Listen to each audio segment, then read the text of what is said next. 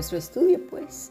¿A quién vamos a dar testimonio? Dice el Señor en el versículo 13, y esto será ocasión para dar testimonio. La palabra es marturión, testimonio, testificar. Pero mira, dar evidencia, aportar conocimiento, lo que el testigo informa, la experiencia personal del que habla, la evidencia de quién es el que gobierna las vidas de los santos. Mira, se condena por suposiciones, pero se absuelve por pruebas. Nosotros, nuestra vida, nuestra existencia da pruebas de que realmente somos esos pámpanos apegados a, la vida verdadera.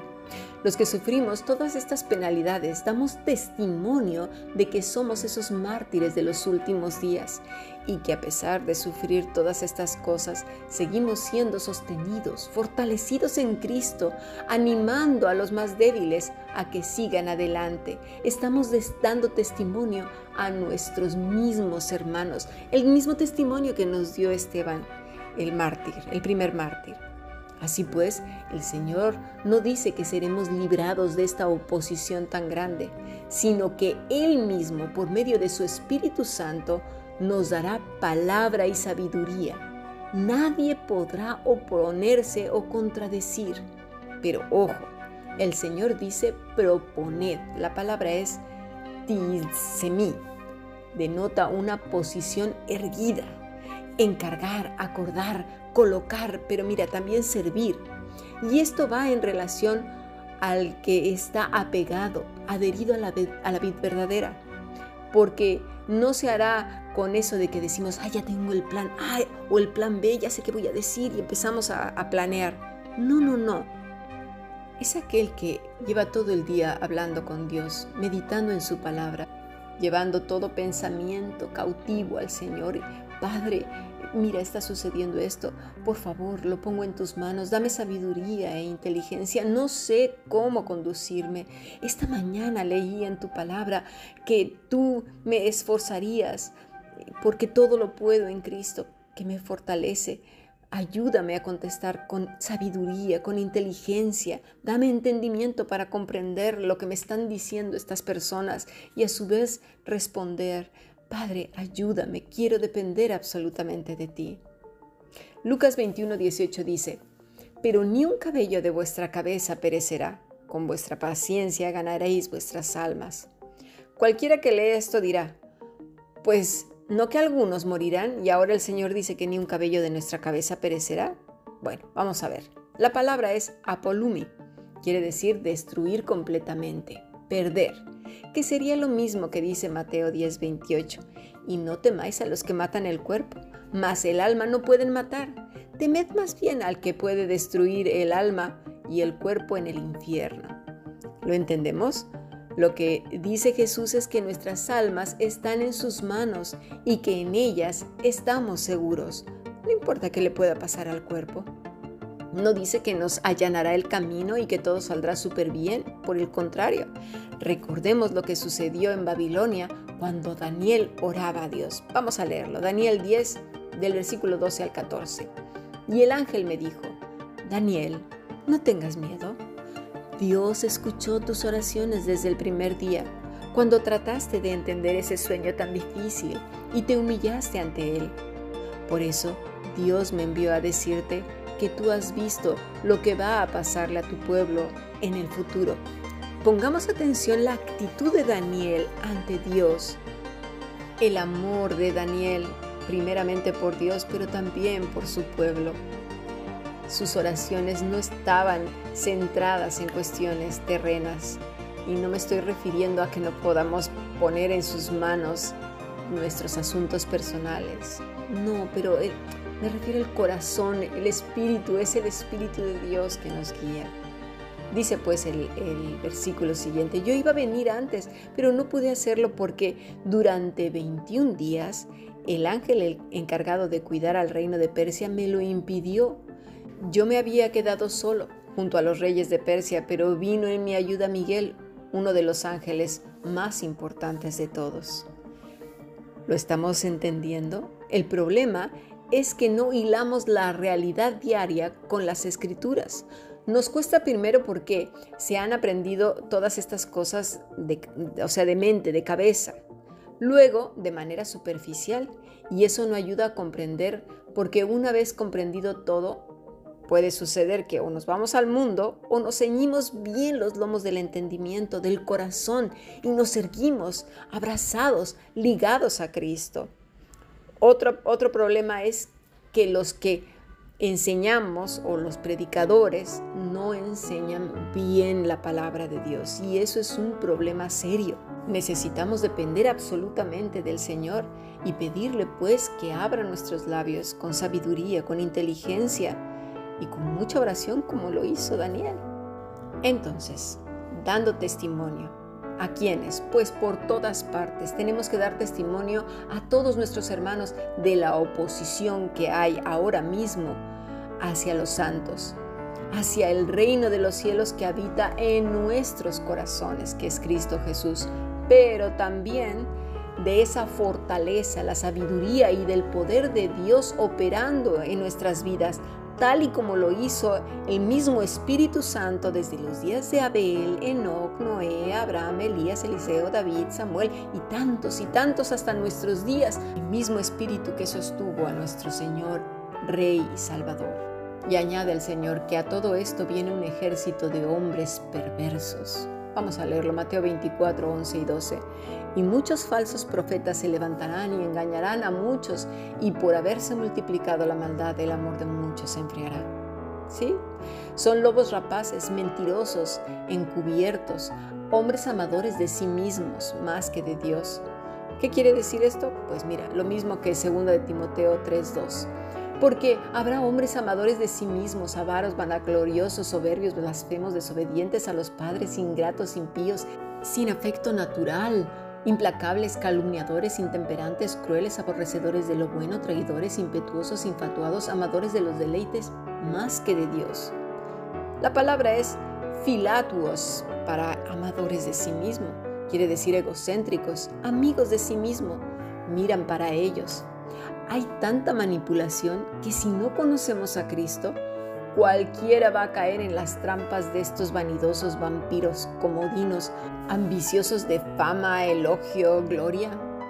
La cadena de pecados va unida a esto porque buscan dinero, vanidad, ser elogiados, reverenciados, obedecidos. Y esto trae soberbia. Aman más, sus propios deleites antes que a Dios. Dice el versículo 5. Y tendrán apariencia de, de piedad, pero negarán la eficacia de ella a estos, mira, evita. En Apocalipsis 2, 2 dice, yo conozco tus obras y tu arduo trabajo y paciencia y que no puedes soportar a los malos. Es lo mismo que acabo de decir en el versículo 5. Evita. Y has probado a los que se dicen ser apóstoles y no lo son y los has hallado mentirosos. Dice el Señor que no los has sustentado, que no has cooperado para que sigan funcionando como tales. Es lo mismo que Mateo 10, 14. Y si alguno no os recibiere ni oyere vuestras palabras, salid de aquella casa o ciudad y sacudid el polvo de vuestros pies. Mira lo que les va a pasar. De cierto os digo que en el día del juicio será más tolerable el castigo para la tierra de Sodoma y de Gomorra que para aquella ciudad. Todos estos hombres, mujeres que tienen esos grupos, que si has caído en manos de ellos, salte. No tienes por qué estar ahí. Estaremos orando todo el tiempo como lo hemos venido haciendo, donde quiera que estés, para que el Señor te dé la fortaleza y la entereza para salir de ahí. Sabemos muy bien que te chantajearán, manipularán y presionarán, pero el Señor te fortalecerá. Dice el Señor, pero tengo contra ti que has dejado tu primer amor. Recuerda, por tanto, de dónde has caído y arrepiéntete, y haz las primeras obras, pues si no vendré pronto a ti y quitaré tu candelero de su lugar, si no te hubieres arrepentido.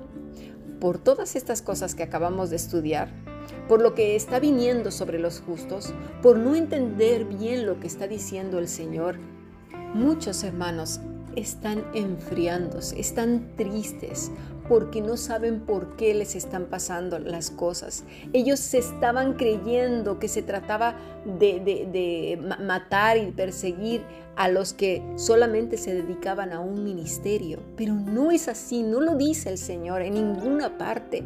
Por eso somos tan responsables todos los que predicamos y enseñamos la palabra para enseñarla enteramente bien. Así pues las cosas no se pondrán mejor, mis estimados. El Señor dijo que esto también es el principio de dolores, que esto es signo de los últimos días. Nuestra tarea, nuestra profesión es permanecer hasta el fin, erguidos, firmes en Cristo, orando fervientemente como Daniel, los unos por los otros, porque los sismas terremotos, los temblores son muy fuertes, lo que sacude a los cristianos, a los hijos de Dios, el odio, las injusticias para los santos. Pero como un solo hombre, necesitamos orar los unos por los otros para que entendamos bien lo que el Señor ha dicho y para que ese amor tan grande no se muera. Pero ¿cómo no se va a morir? Entendiendo bien, comprendiendo con el corazón de qué se trata y lo que se nos viene encima, lo que ya tenemos muchos encima. Mateo 24, 13 dice, Mas el que persevere hasta el fin, este será salvo. Marcos 13, 3, Y seréis aborrecidos de todos por causa de mi nombre, mas el que persevere hasta el fin será salvo. Lucas 21, 19, Con vuestra paciencia ganaréis vuestras almas. Cualquiera que no haya entendido bien todo el pasaje o que no comprenda las escrituras podrá pensar entonces, ¿que acaso no somos salvos? ¿Se puede perder la salvación? No, vamos a entenderlo. Empecemos con Lucas 21. Jupomone, cuando dice que con vuestra paciencia ganaréis vuestras almas. Paciencia, jupomone, aguante, resistencia, resistencia alegre, perseverar, soportar, sostener, sufrido. La siguiente palabra es taomai, ganar, conseguir, control del propio cuerpo, procurar para uno mismo. ¿Qué quiere decir? Obtendréis el dominio sobre vuestras almas. No, nos volveremos locos de tristeza, ¿eh? sentirnos ahí derrotados, tristes, abandonados. No. Podríamos decir que es el dominio propio de 2 de Timoteo 1.6 por lo cual te aconsejo que avives el fuego del don de Dios que está en ti por la imposición de mis manos, porque no nos ha dado Dios espíritu de cobardía, sino de poder, de amor y de dominio propio. Dice, el fuego del don, carisma, el don de la redención, un regalo de gracia, el Espíritu Santo mismo. ¿Y cómo? Pues apegados a Cristo. Una persona que no procura su dependencia a Cristo Finalmente es como el pámpano en el suelo que está listo para echar en el fuego de Juan 15, eh, ¿verdad? Ahora vamos a Marcos 13. Dice así, y el que persevere hasta el fin, este será salvo. La palabra para salvo es soso, que quiere decir misericordia, preservar, preservar sano, una salud que se mantiene como apegados a Cristo con la mente de Cristo, soportando las penurias, pero con la firmeza de Esteban, la valentía de Sadrach, Mesach y Abednego, de Daniel, Elías, David y obviamente de nuestro Señor Jesucristo. Habla del creyente individual que, aunque perdiendo su recompensa ante el tribunal de Cristo en el siglo venidero, no perderá su salvación. Pero ese cristiano individual necesita trabajar su corazón, su mente, firme, los ojos puestos en Cristo, el autor y consumador de la fe. Recordemos cuántos hermanos no fueron librados de los leones. Así pues, ahora más que nunca tenemos que dedicar tiempo a entender las palabras del Maestro, porque los tiempos son muy malos. Y como hay tanta oposición, muchas oraciones no serán contestadas como esperamos o como quisiéramos, y nuestra fe se verá debilitada, el corazón entristecido, el alma apagada, Así que estemos listos, atentos. Poco a poco vendrá el desaliento y el amor comenzará a agonizar. No, al punto que en su último aliento quede tan helado como lo que dice el Señor en Apocalipsis 2, pero tengo contra ti que has dejado tu primer amor. Recuerda, por tanto, de dónde has caído y arrepiéntete y haz las primeras obras, pues si no vendré pronto a ti y quitaré tu candelero de su lugar si no te hubieses arrepentido. Así que es tiempo de reflexión, de arrepentimiento. Dice el Señor, haz las primeras obras. Y, dirás, ¿cuáles obras? ¿En qué quedamos? ¿Sí a las obras o no? Vamos a entenderlo. Las primeras obras. Esas primeras obras eran las que dependían absolutamente de la relación de amor con Él.